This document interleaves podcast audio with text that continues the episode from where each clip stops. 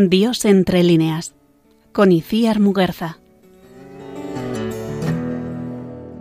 Queridísima familia de Dios entre líneas, bienvenidos una vez más al jardín literario de nuestra Madre María.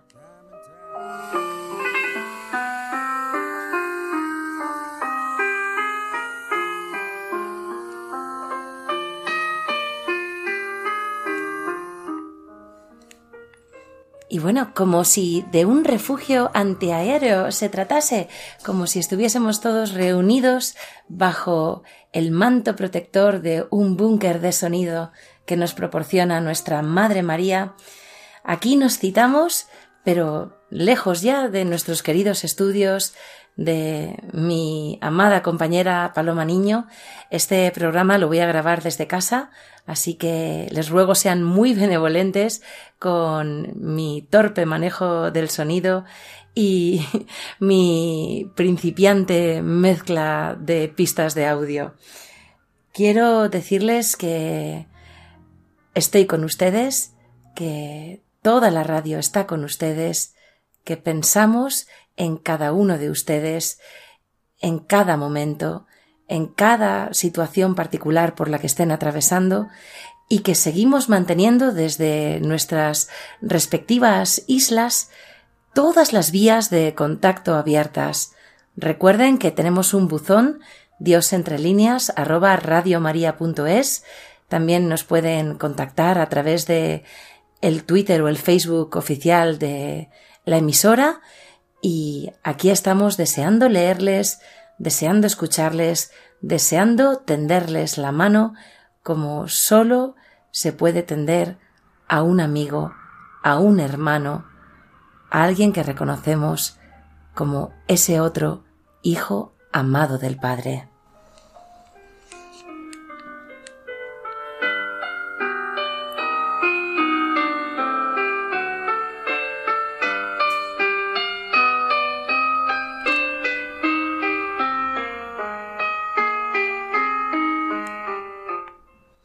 Y tengo aquí un ejemplar de poesía nórdica, una antología preparada por Francisco Uriz para Ediciones de la Torre.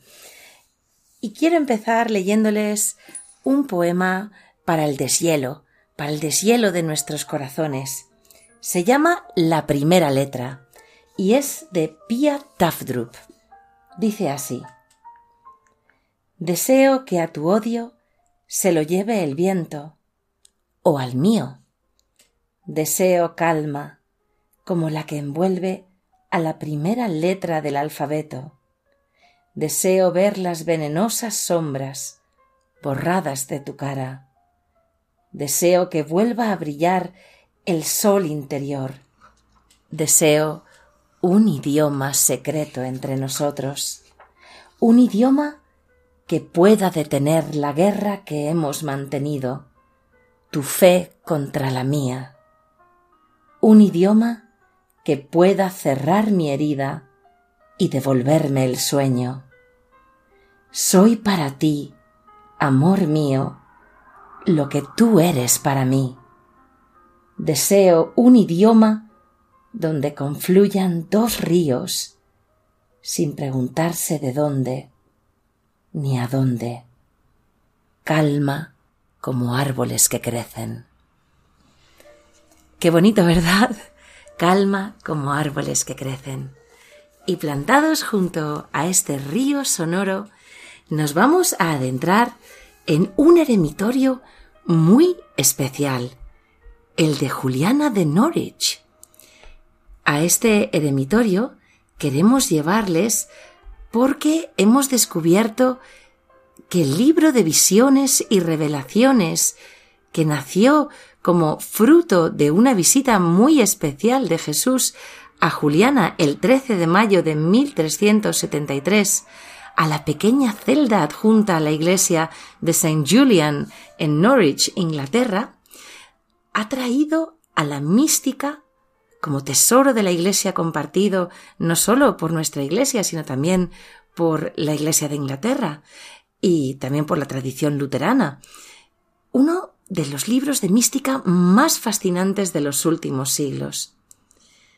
Juliana tenía tan solo 30 años de edad y estaba enferma, una enfermedad que la había llevado a las puertas de la muerte. Es decir, el Señor la había llevado al desierto para hablarla al oído. Con esta enfermedad la había despojado de todo, la había dejado en santa desnudez, quizás como nos está sucediendo a muchos hoy en día. Y convencida Juliana de que tenía algo importante que escribir, esbozó un primer texto de apenas cincuenta páginas, para que no se le fueran las ideas de la cabeza. Y luego, durante veinte años, saborearía esas cincuenta páginas, reflexionando sobre todo lo que había vivido en apenas unos instantes.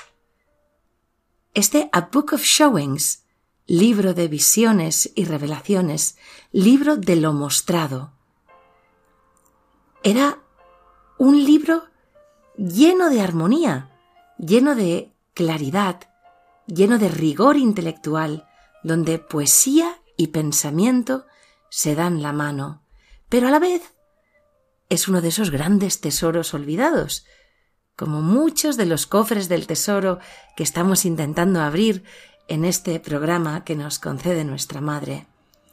Y es que todas las enseñanzas, enseñanzas formales de palabra, enseñanzas escritas, pues deben resistir la prueba del olvido, la prueba de la sospecha, el escrutinio del tiempo. Y muchos de ellos nos esperan para seducirnos y para convertirse, convertirse en testimonio de la gracia divina mientras declina la luz en una tarde de invierno, en una capilla apartada.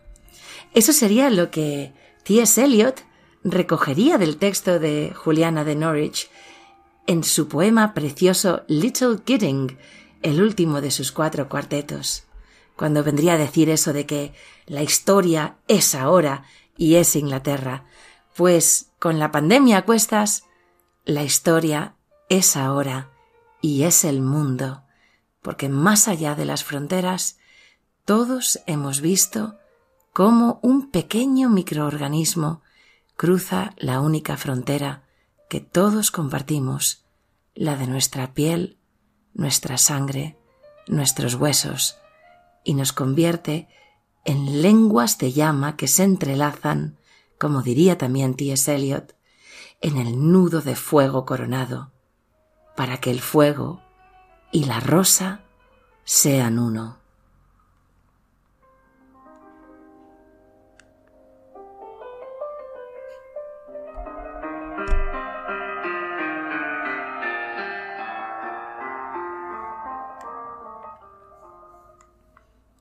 ¿Y qué sabemos nosotros de la vida de Juliana? Pues muy poco, casi únicamente lo que ella cuenta, lo que se refiere a su experiencia, lo que ella vio con sus ojos, lo que oyó, lo que preguntó, las respuestas que recibió de otros. Y poco más. Ella, como hemos dicho, recibió sus revelaciones en el siglo XIV, ese siglo que explorábamos en el programa anterior gracias a Boccaccio y a Juan Ruiz, arcipreste de Ita. El copista de la primera versión de las visiones afirmaba que Juliana vivía como reclusa en Norwich. Su madre, otras personas estaban a su lado en el momento mismo de la enfermedad. No sabemos dónde nació, Tampoco sabemos si se casó. Ignoramos cuándo quiso acudir al fondeadero de la reclusión para vivir más de pleno a Jesús. Ni siquiera su nombre es seguro, porque tal vez se ha tomado de la iglesia de St. Julian, junto a la cual ella se encerró por amor. Pero por los archivos de la ciudad de Norwich sí que tenemos algunas pequeñas noticias. Por ejemplo, donaciones que se le hicieron o, por ejemplo, que tuvo una sirvienta llamada Sara, o un testamento. Pero fíjese, querido oyente que ahora nos escucha, qué poco queda de nuestro paso por esta tierra. Y sin embargo, lo que sí ha sido inmortal en Juliana es la presentación de estas revelaciones concedidas a una criatura simple, iletrada, mortal. Oh, te alabo, Padre, porque estas cosas se las has escondido a los sabios entendidos y has elegido revelárselas a los pequeños del reino.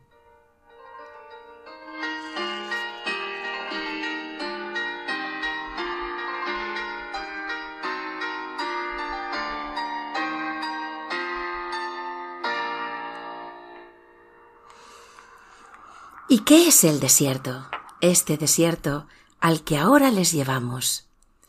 Pues es gracia de predilección, ni más ni menos, llamamiento gratuito, al que podemos acudir para deber obediencia y perseverancia a nuestro Señor, respondiendo a un llamado. No sabemos en realidad en qué momento Juliana decidió entrar en reclusión. Solamente sabemos que un dardo había atravesado ya su corazón, la experiencia visionaria. Como la transverberación de Santa Teresa, la vida de Anacoreta o de Enmurada, no tenía entonces ese carácter sombrío que da la distancia de los años. No, Santa Teresa, Santa Teresita, Juliana, María la egipciaca, todas las eremitas del amor han mantenido viva una tradición esponsal que ha ido tomando formas diferentes en el transcurso de la historia, porque Dios nunca se repite con sus criaturas, y no hay dos almas que den la misma nota, ni que sigan exactamente la misma senda de huellas. Dios siempre nos da a cada uno de nosotros un estilo particular.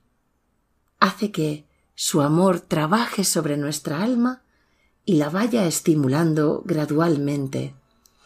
Y cuando entramos humildes y sosegados en el desierto, sabemos que no podemos perdernos, porque vamos al encuentro no de un destino geográfico al que nos pueda llevar un GPS, sino de una persona para cuyo encuentro solo la sed nos alumbra. Y la entrada en el desierto es siempre, siempre un momento muy solemne, muy amado.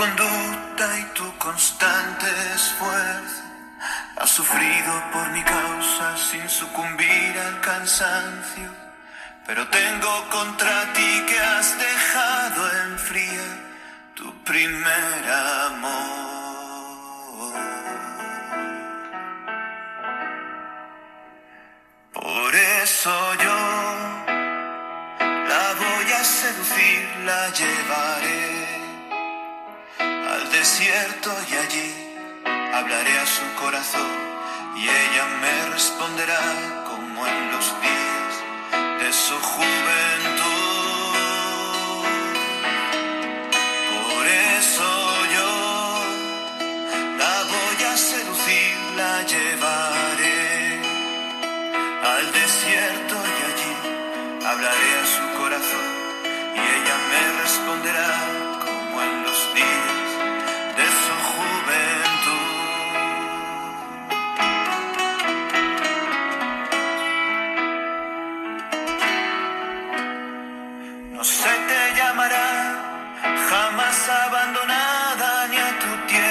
Dirá, llamas la desolada, pues tu Dios se complacerá en ti y tu tierra será desposada. Y como joven se casa con doncella, se casará contigo tu hacedor y con gozo, esposo por su novia,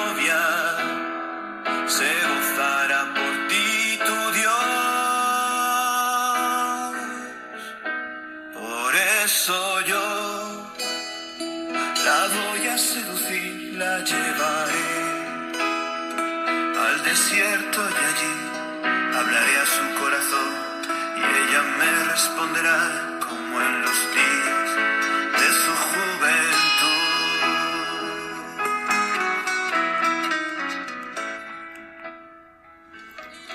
Sí, nosotros responderemos como en los días de nuestra juventud, porque merece la pena desposarnos en justicia y en fidelidad con nuestro Señor.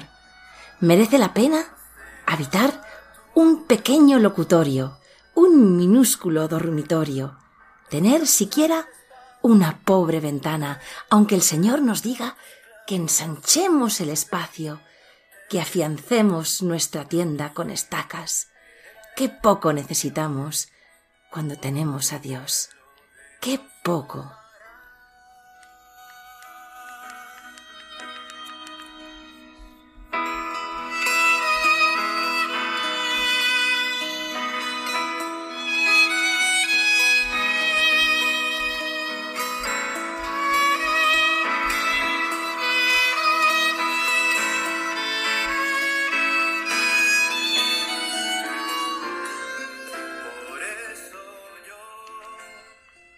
Me van a permitir que ya que tengo todos mis juguetes aquí en casa, mis fieles libros, haga de este programa un pequeño popurrí con el hilo conductor de Juliana de Norwich.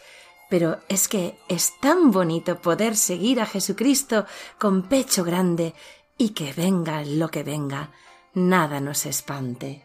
Que déjenme que les lea unos versitos para edificar la eficacia de la paciencia, tal y como nos enseña nuestra querida Santa Teresa de Jesús. Nada te turbe, nada te espante. Todo se pasa. Dios no se muda. La paciencia todo lo alcanza. Quien a Dios tiene, nada le falta. Solo Dios basta eleva el pensamiento, al cielo sube. Por nada te acongojes, nada te turbe.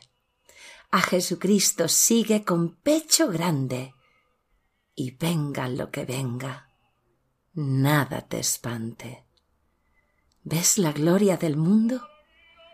Es gloria vana, nada tiene de estable, todo se pasa aspira a lo celeste que siempre dura, fiel y rico en promesas. Dios no se muda. Ámala cual merece bondad inmensa, pero no hay amor fino sin la paciencia. Confianza y fe viva mantenga el alma, que quien cree y espera todo lo alcanza. Del infierno acosado aunque se viere, burlará sus furores quien a Dios tiene. Vénganle desamparos, cruces, desgracias, siendo Dios su tesoro, nada le falta. Id, pues, bienes del mundo, Id, dichas vanas, aunque todo lo pierda, solo Dios basta.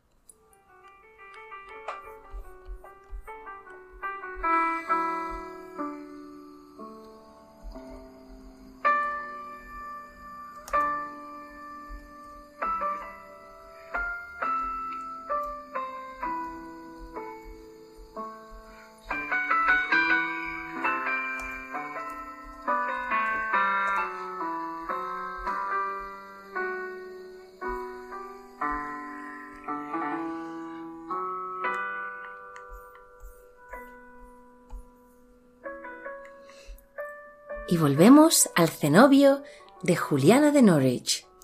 Aunque no existía una regla universal para cenobitas, en la Edad Media sí circulaban algunos tratados, especialmente en Inglaterra, entre ellos el de El Redo de Rivul, compuesto para su hermana, y poco después la Ancren Rivul, probablemente en vigor en tiempos de Juliana, que sigue y amplía el tratado anterior, y podemos conocer gracias a los estudios de gente maravillosa que ha publicado sus PDFs en Internet, como este que ahora mismo nos está ocupando y por el que damos las gracias a María Tabullo, cómo se podía vivir en la Inglaterra de este siglo XIV, al otro lado del río, a media milla apenas de la Catedral de Norwich. Vamos a ver cómo la gran peste de estos años, que marcó un punto trágico en la memoria de todos los pueblos, Dejó ciudades destrozadas, ciudades aniquiladas y casas, calles, hospitales llenos de cadáveres que lamentablemente no había ni manos ni tiempo para poder enterrar cristianamente.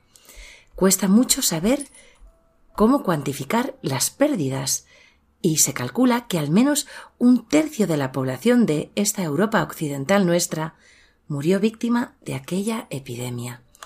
Hoy en día las calamidades también se suceden, pero podemos pensar que esta vida cenobítica que nos presenta Juliana es una vida que nos ofrece paz, una vida reglada, donde la alimentación, por ejemplo, era muy sencilla.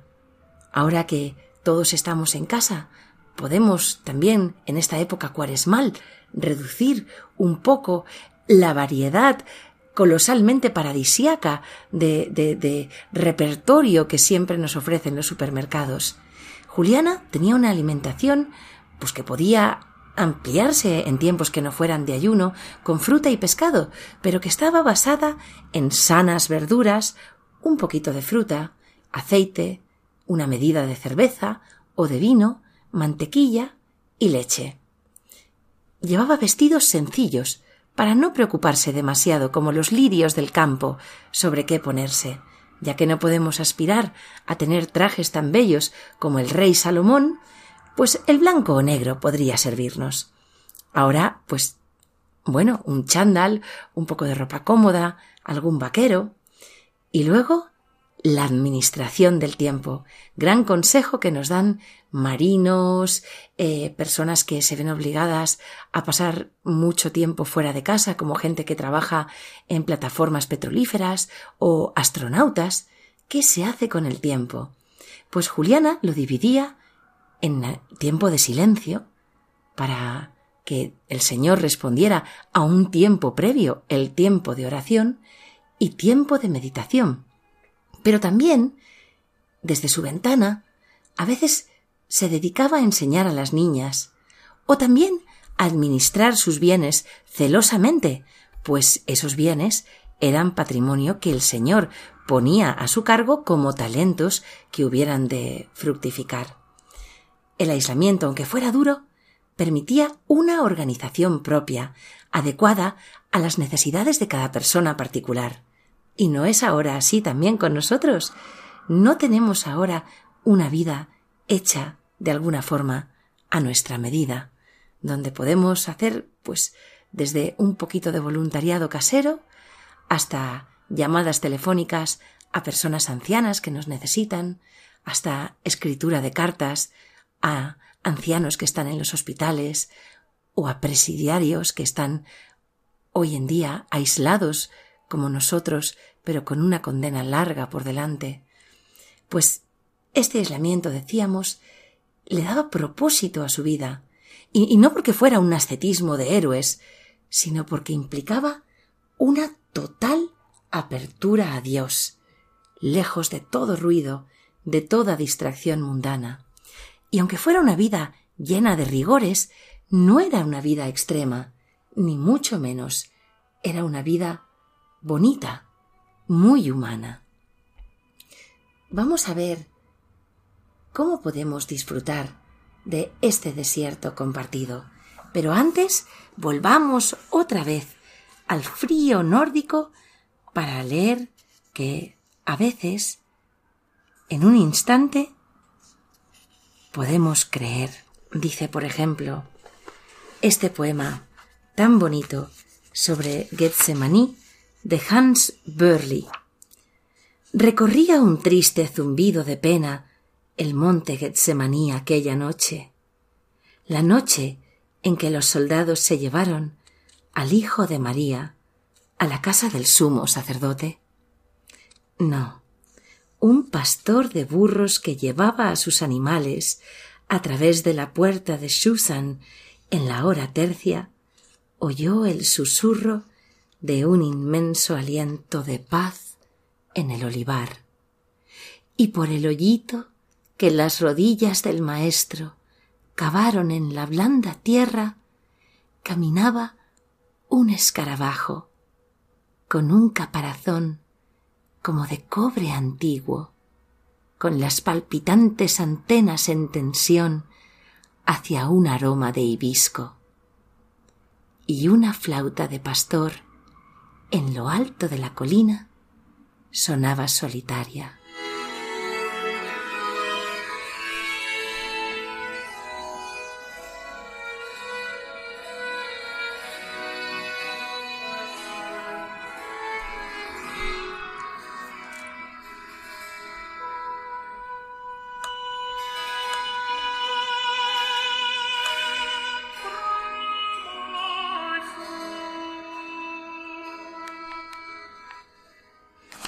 Y es que qué bonito es pensar que hasta en ese momento dolorosísimo de Getsemaní puede haber belleza, puede haber experiencia de una felicidad ulterior, de un bien sin opuesto. Juliana ya había cumplido con la experiencia del dolor y del sufrimiento. Ella se enfrentó a los límites de la vida, y ahí fue cuando se liberó del miedo, gracias a ese toque de gracia, a esa revelación recibida en la visión. Ella acuñó una frase que fíjense qué sincronicidades tiene la vida. Ahora está en las terrazas de medio mundo. Empezó en Italia, tutto andrà bene. También en nuestro país, todo saldrá bien. Y es una frase de Juliana, del siglo XIV, que se nos ha filtrado por las grietas de ese tiempo que compartimos con tantas almas que nos han precedido. Todo acabará bien. Se parte de la visión dolorista de la pasión de nuestro Señor para acabar descubriendo que hay más, un más allá del dolor, que la cruz es árbol fecundo, que hay escondido en Dios un elevado, dulce, suave y maravilloso misterio, el misterio del amor infinito, inabarcable, el amor que nada descuida, que en todo está presente. Porque aunque siga permaneciendo la gran pregunta, cómo compaginar Auschwitz con la poesía, cómo compaginar el sufrimiento atroz, la violencia, la muerte, con el amor infinito de Dios, la respuesta la damos cada uno en cada momento en nuestros corazones.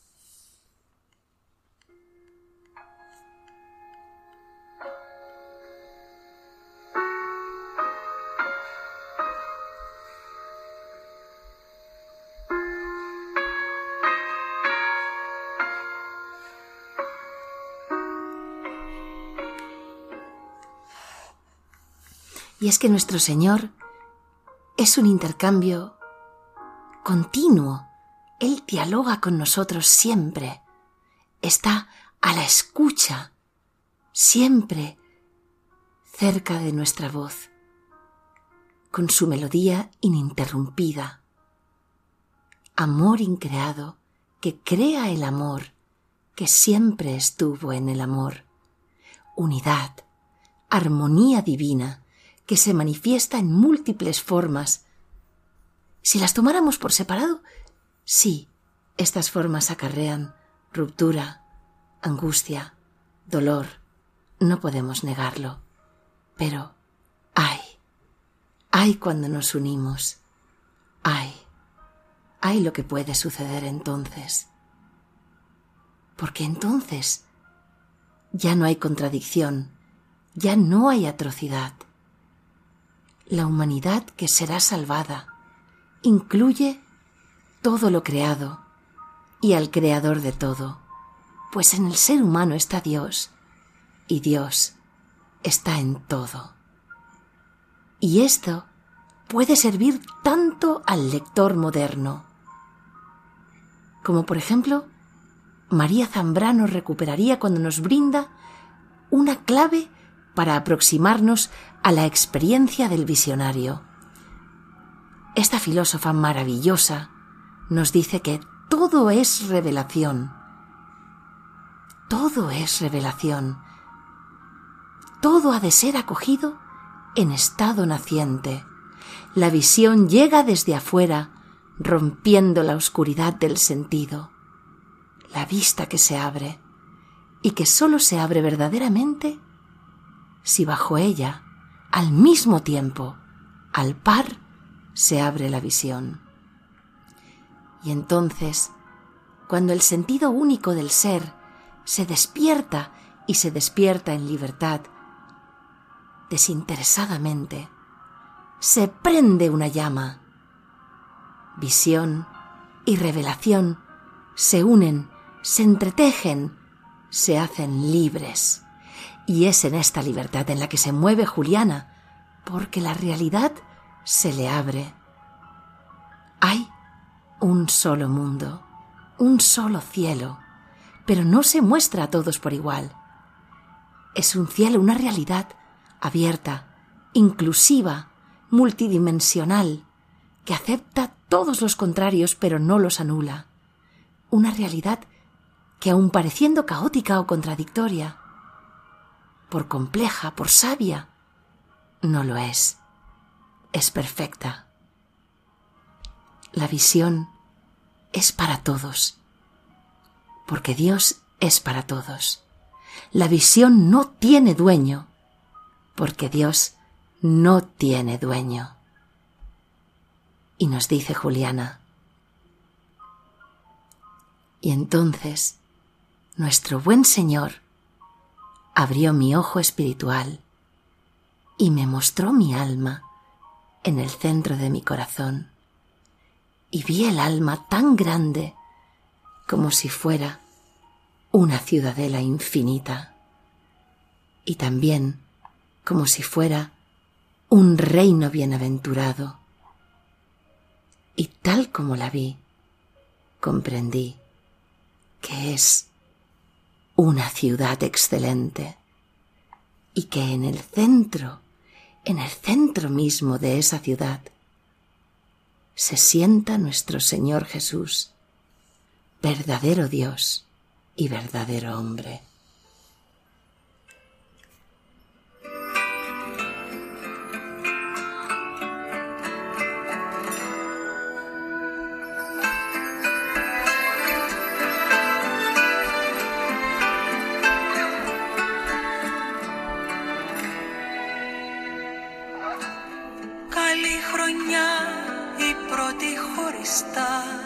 Καλή σου χρονιά. Εγώ εδώ και εσύ στο πουθενά να σε σκέφτομαι ξανά. Απ' την αρχή μια μοίρα το είχε πει κατάρα και ευχή. Πως δεν μπορεί Y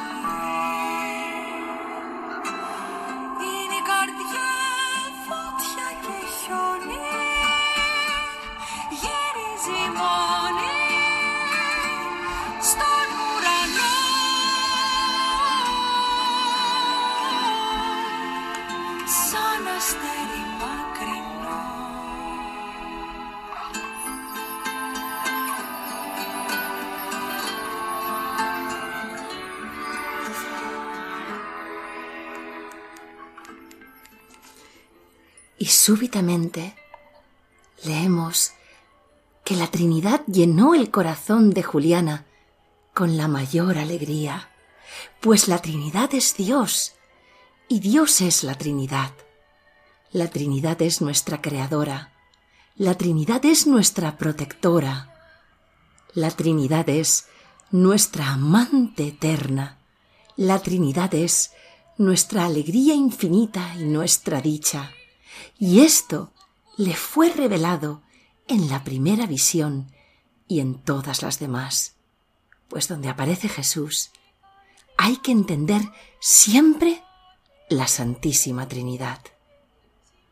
Y por eso también hay Trinidad cuando contemplamos la pasión, cuando contemplamos el tormento, la enfermedad, el dolor, la cruz, la agonía, porque en esta Trinidad también está la alegría inmensa, la resurrección, el descubrimiento de las infinitas presencias de Dios en todo lo que nos sucede, en lo bueno y en lo malo. Pero ay, se necesita tiempo para comprender. La misma Juliana necesitó veinte años para comprender esas cincuenta páginas escritas. Es un despliegue de vida un despliegue de experiencia. Ya en la primera visión, cuando contempló el rostro agonizante de Jesús, el mundo se le mostraba frágil, pequeño, amenazado. Ella decía que no era mayor que una avellana. Imagínense, con todas sus calles, sus continentes, sus océanos, sus polos, los aeropuertos, los satélites, y no mayor que una avellana como una pequeña nada, pero tan amado, tan protegido, tan penetrado por la divinidad, que es raíz, origen, fondo y fundamento. Y Juliana tiene una visión que es especialmente iluminadora. Nos dice, vi a Dios en un punto y vi que está presente en todas las cosas. Él hace todo lo que se hace él está en el centro de todo. Así, yo le veía y le buscaba, le tenía y me faltaba. Dios está presente en todo momento, en todo lugar. Está presente aquí y ahora. Lo estuvo siempre y siempre lo estará.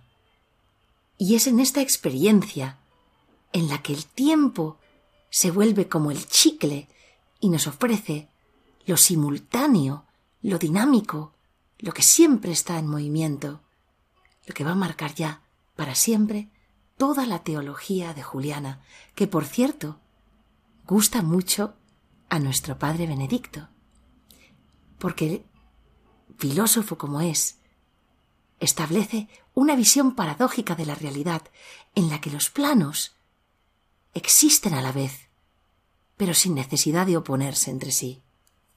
Y es que la creación es, por decirlo así, anterior a sí misma, anterior a la misma creación, porque todo ha tenido lugar primero en la mente de Dios, que luego nos ha creado a todos al mismo tiempo.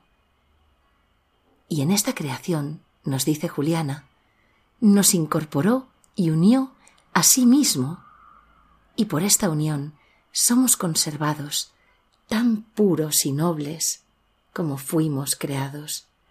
¿Se imaginan?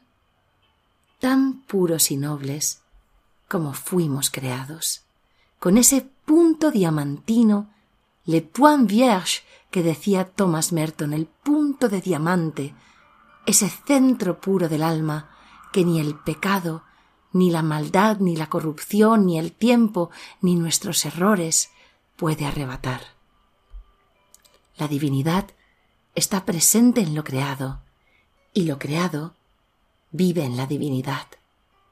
Adán es para Juliana un ser humano de todos los tiempos, pero también es Cristo el Hijo, es el amor infinito que toma forma en el tiempo, en la historia, en la carne, que ansía llegar y volver a llegar, una alegría sin fin, un eterno retorno.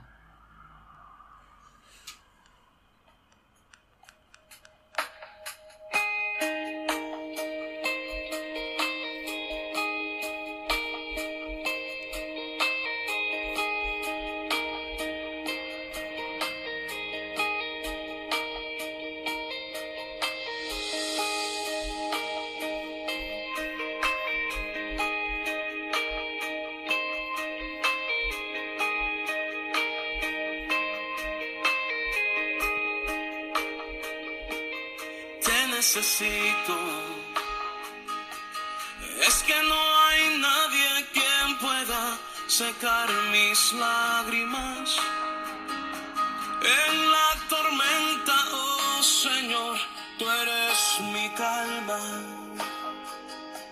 Y cuando todos ya se han ido, nunca me faltas. Te necesito.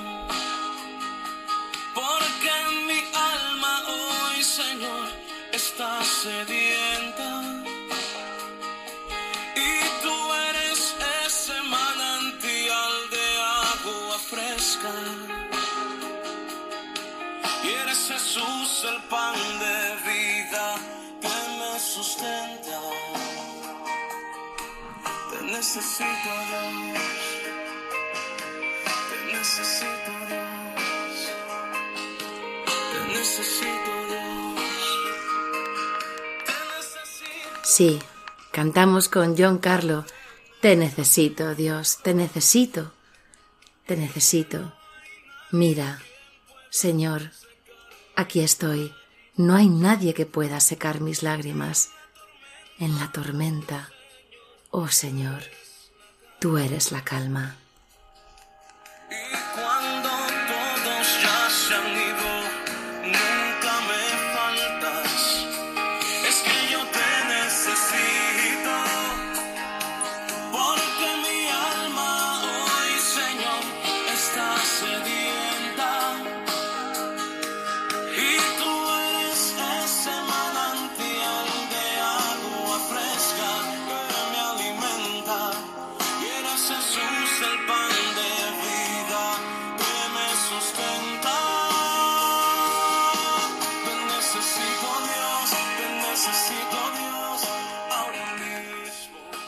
Te necesito, Señor, ahora mismo, porque mientras la historia y el tiempo continúen, tú sigues sufriendo con nosotros. Y así, un capítulo tras otro de esta humanidad, cuyas historias se van entrelazando, se leen desde ángulos tan distintos. Y Juliana escucha en la revelación, mira, yo soy Dios. Mira, Juliana, yo estoy en todas las cosas. Mira, yo hago todas las cosas. Mira, yo nunca retiro mis manos de mis obras y no las retiraré jamás. Mira, yo conduzco todas las cosas hacia el fin que he ordenado para ellas antes del comienzo del tiempo y con el mismo poder, sabiduría y amor con que las creé. ¿Cómo alguna de ellas podría ser mala? Y así fue sondeada mi alma, nos dice Juliana, poderosamente, sabiamente, amorosamente. Y entonces vi en verdad que debía asentir con gran reverencia y alegría en Dios. Y no se trata de un optimismo superficial. No, Juliana va a ser arrebatada una alegría sin límites, pero también volverá una y otra vez al dolor, al sufrimiento. Va a escuchar en muchas ocasiones estas palabras que Jesús le dice, todo acabará bien. Pero también, como una enamorada discute con su enamorado, ella hablará con Dios sobre todo aquello que la inquieta. Y estas conversaciones, en la que verterá sus preocupaciones, duran horas, pues Juliana se preocupa por la pérdida de almas, por el pecado, y escribe así. Me preguntaba a menudo por qué la gran sabiduría de Dios no había impedido el comienzo del pecado, pues entonces me parecía todo habría estado bien. Tendría que haber rechazado con todas mis fuerzas este pensamiento, y sin embargo yo lloraba y me entristecía tanto por ello, sin razón y sin medida. Y Jesús me respondió, El pecado es necesario, pero todo acabará bien, todo acabará bien, y cualquier cosa, sea cual sea, acabará bien. Juliana no acaba de estar satisfecha y se empeña en ver y en comprender. El pecado del que sufrimos las consecuencias la tormenta, pero aún más la condenación eterna. Porque la doctrina nos dice una cosa que después la revelación del amor matiza. La Iglesia nos enseña que los pecadores merecen la justa ira de Dios. Pero también el Señor revela lo que es imposible para ti, lo que es imposible para los hombres, no lo es para mí. Yo preservaré mi palabra en todas las cosas y haré que todo se transforme en bien. Juliana quiere ver el infierno, el purgatorio, contemplar con sus ojos aquello que no puede dejar de contradecir su experiencia. Pero a pesar de todos sus deseos, el Señor no le permite ver nada de aquello. Y sin embargo, lo que sí le concede es saber que el diablo no tiene la última palabra, que no puede hacer el mal que desea, pues su poder está completamente limitado y encerrado en las manos de Dios. Y así nos inscribimos en la vieja tradición bíblica que encontramos ya en el libro de Job, donde Satanás siempre tiene que actuar como un perro atado por una correa, con permiso divino. La insistencia de Juliana la lleva a comprender la característica principal de aquello que llamamos infierno, el abismo más hondo en que puede caer el ser humano cuando siente que todas sus esperanzas se quiebran, cuando se experimenta sin suelo, sin luz. Y dice, el infierno es un dolor diferente, pues es desesperación. ¿Cuántas veces se ha dicho esto en la radio de nuestra madre. No hay pecado que hiera más el alma de la misericordia que la desesperanza, esta desesperanza que nos lleva a hablar tanto del mal y tan poco de las manifestaciones continuas de la bondad de Dios. Pero hay qué visión tan maravillosa del amor, qué gran consuelo el que nos ofrece Julián en sus textos. Y es que, querida familia nuestra, queridos amigos de Radio María, queridos hermanos, queremos decirles que Dios solo tiene amor infinito y que juzga sí, pero que a Juliana le ha dicho que su juicio es amable, suave, que no imputa culpas. Y podemos decir, como con San Claudio, que preferiríamos mil veces ese juicio del Señor al final de nuestras vidas que el de la más amorosa de las madres. Porque el Señor, aun sabiendo que los pecadores merecen el castigo y la cólera, nos está revelando cuánto nos quiere cuánto nos comprende, cuán imposible le resulta estar airado. Nos dice Juliana, vi realmente que es contrario a la naturaleza de su poder estar airado, y contrario a la naturaleza de su sabiduría, y contrario igualmente a la naturaleza de su bondad. Pues Dios es esa bondad que no puede encolerizarse, porque Dios no es sino bondad. Nuestra alma está unida a aquel que es bondad inmutable. Nuestra alma está tan plenamente unida a Dios por la propia bondad divina que nada, nada puede interponerse entre Dios y nuestra alma nada nos separará del amor de Dios. Y como aquí estamos pisando un terreno desconocido por maravilloso.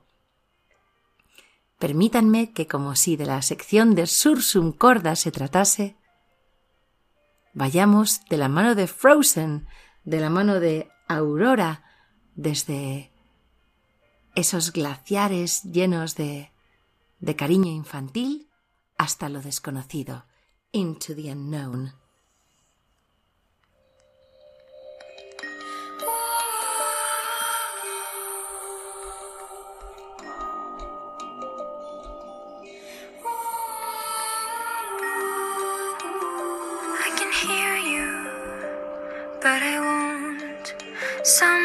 Trouble while others don't. There's a thousand reasons I should go about my day and ignore your whisper, which I wish would go away. Oh.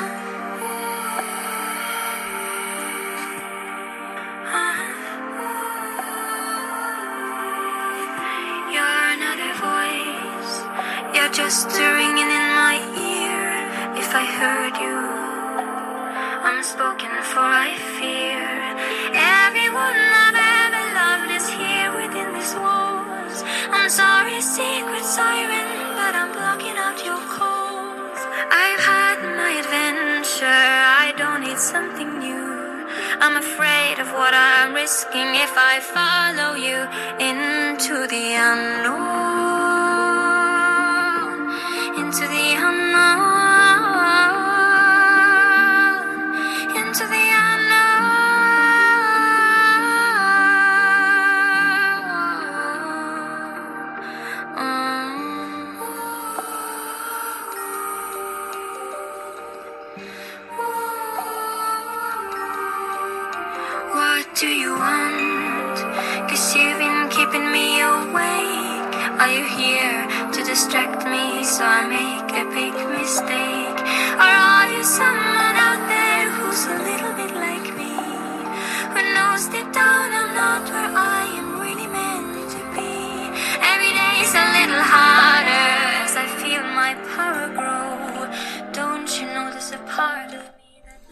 No tengamos miedo a ir hacia lo desconocido, into the unknown vayamos sabiamente ignorantes, como dice esa bella canción del Padre Lavajos, a donde el Señor nos lleve.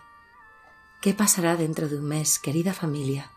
Nadie lo sabe, pero de lo que sí podemos estar seguros es de que Dios no conoce el tiempo y que ahora, aquí, en este momento, nos está amando con todo lo que Él es con todo lo que siempre fue y siempre será, y que nos ha tomado de la mano para llevarnos a un cielo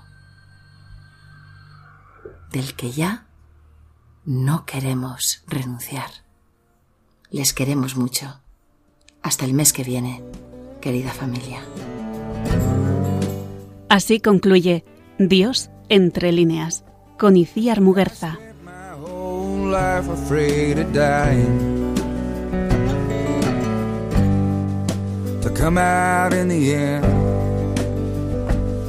And I'm wondering if I ever lived at all.